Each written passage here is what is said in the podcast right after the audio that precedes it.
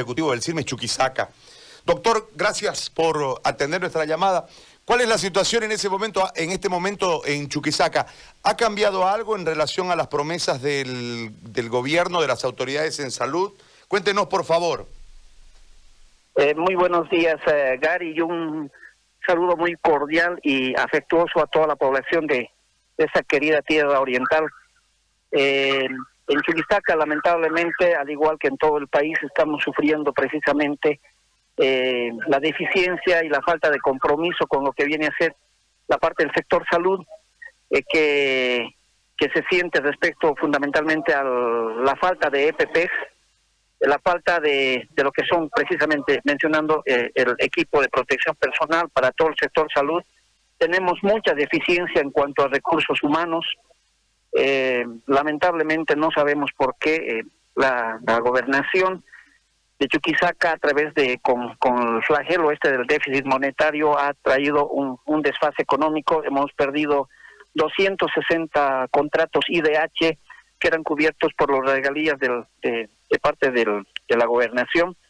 Y, y, con esta pandemia y la gran deficiencia de recursos humanos, eh, indudablemente se nos viene este bajón que, que nos representa pues sobre trabajo al, al, personal de salud porque estamos cubriendo turnos que, en realidad eh, deberían haber sido cubiertos por personal alternativo y contratado precisamente para la atención de pacientes COVID.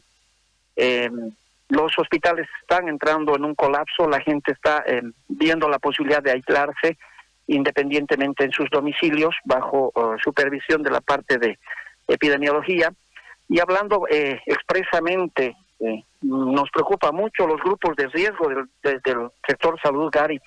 Tenemos cinco grupos de, de, de, riesgo, que son las mujeres embarazadas, los mayores de 62 años, pacientes em, que tienen patología de base. No se olviden que el sector salud también tiene, como todo ser humano, sus, sus enfermedades, sus, sus patologías. También tenemos quienes están resguardando a niños menores de 5 años y ninguno de este personal de riesgo en la parte de salud está pudiendo ser beneficiado con bajas médicas por esta coyuntura.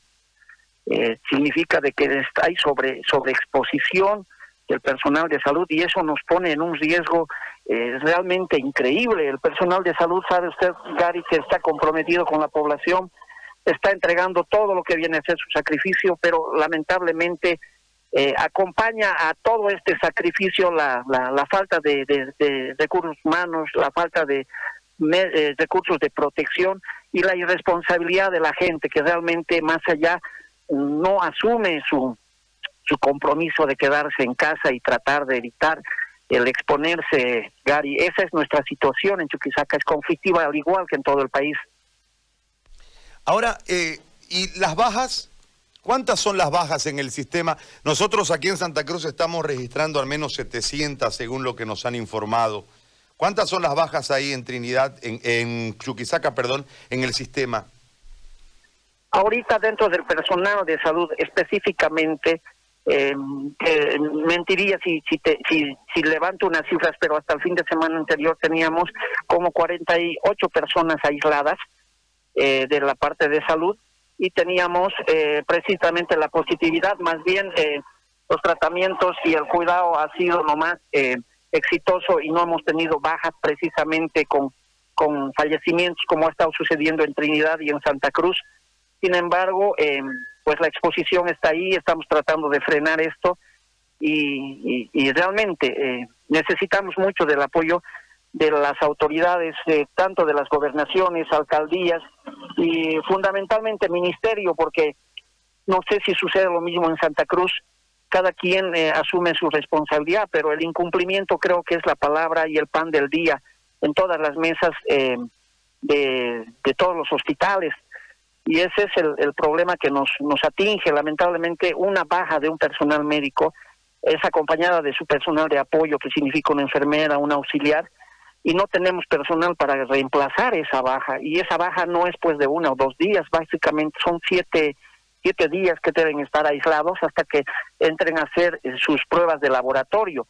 A los siete días recién se puede hacer la lectura de, los resultados del laboratorio y si es positivo, automáticamente tiene que entrar a, a, tratamiento, que significa unos 20, 22 días. Eh, y si 20, 22 días, ¿quién va a cubrir ese personal? ¿Qué equipo va a cubrir ese personal? Imagínense nada más, Gary, con siete días de aislamiento, que, que dé negativo el personal inmediatamente, ni bien tiene la negatividad, tiene que volverse a incorporar en sus fuentes laborales. Y la deficiencia frente a las bajas médicas, porque el aislamiento ya eh, automáticamente representa disminución de la cantidad de profesionales. Y esto es eh, muy complejo, Gary, la, la parte de, población que nos está llegando, si usted se ha enterado por medios de prensa, ha habido ya un, contagio vertical, o sea, eh, este virus nos está jugando increíblemente malas pasadas. La, la, el bebé resultó también ser positivo al COVID y de acuerdo a estudios no se daba esa, esa posibilidad. Sin embargo, ahora ya en el hospital ginecobstétrico se ha hecho una cesárea y también el bebé eh, resultó eh, positivo al coronavirus. Igual lo que ha pasado con, con el señor Urenda en Santa Cruz, deberíamos tener ya anticuerpos frente a esta infección viral, pero el doctor Urenda ha enfermado por segunda vez, se ha expuesto por segunda vez y dado segunda vez positividad en, el, en la infección viral. O sea, tenemos que asumir eh, definitivamente con mucha eh, responsabilidad y seriedad esto. El virus nos está eh, jugando sorpresas que uno nunca las ha visto con ningún tipo de patologías y ahora está precisamente dándonos sorpresas que no las no las hemos previsto, Gary. Doctor, yo le agradezco por este contacto y por contarnos la realidad allí en Chuquisaca, es la misma de todas partes. Le agradezco muchísimo. Un, un gran abrazo, gracias por la entrevista y eh, indudablemente estoy para serviros cuando ustedes así lo requieran, Gary.